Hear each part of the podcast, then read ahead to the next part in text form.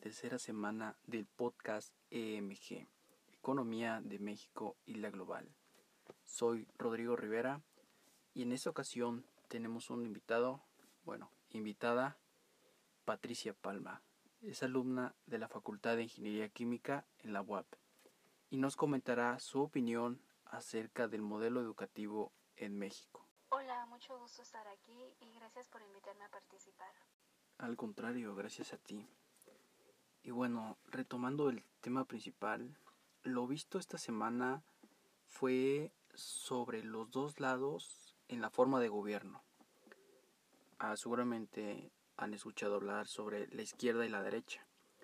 Pues sus inicios los tuvo en el Parlamento inglés de la Cámara de los Lores, donde los Lores se sentaban al lado derecho en un edificio y los comunes a la izquierda.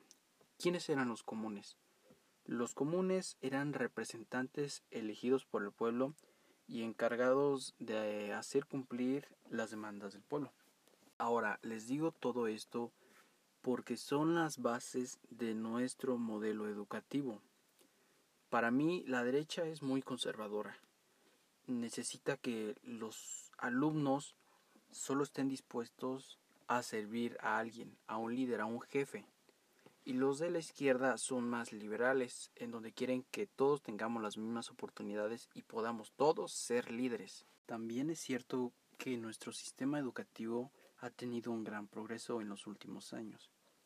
Pero bueno, dejemos hablar a nuestra invitada. Dime, Pati, ¿cuál es tu opinión sobre nuestro modelo educativo?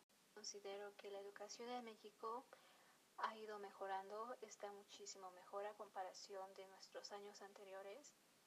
Y claro que aún nos falta progreso, pero pues sí se nota un gran cambio eh, si lo comparamos con los años de 1900, de, de inicios del 2000, donde pues la educación era limitada y de muy mala calidad, pero ahora en estos años la educación pues ha ido progresando y esperemos que en un futuro no muy lejano sea mucho mejor que el de hoy.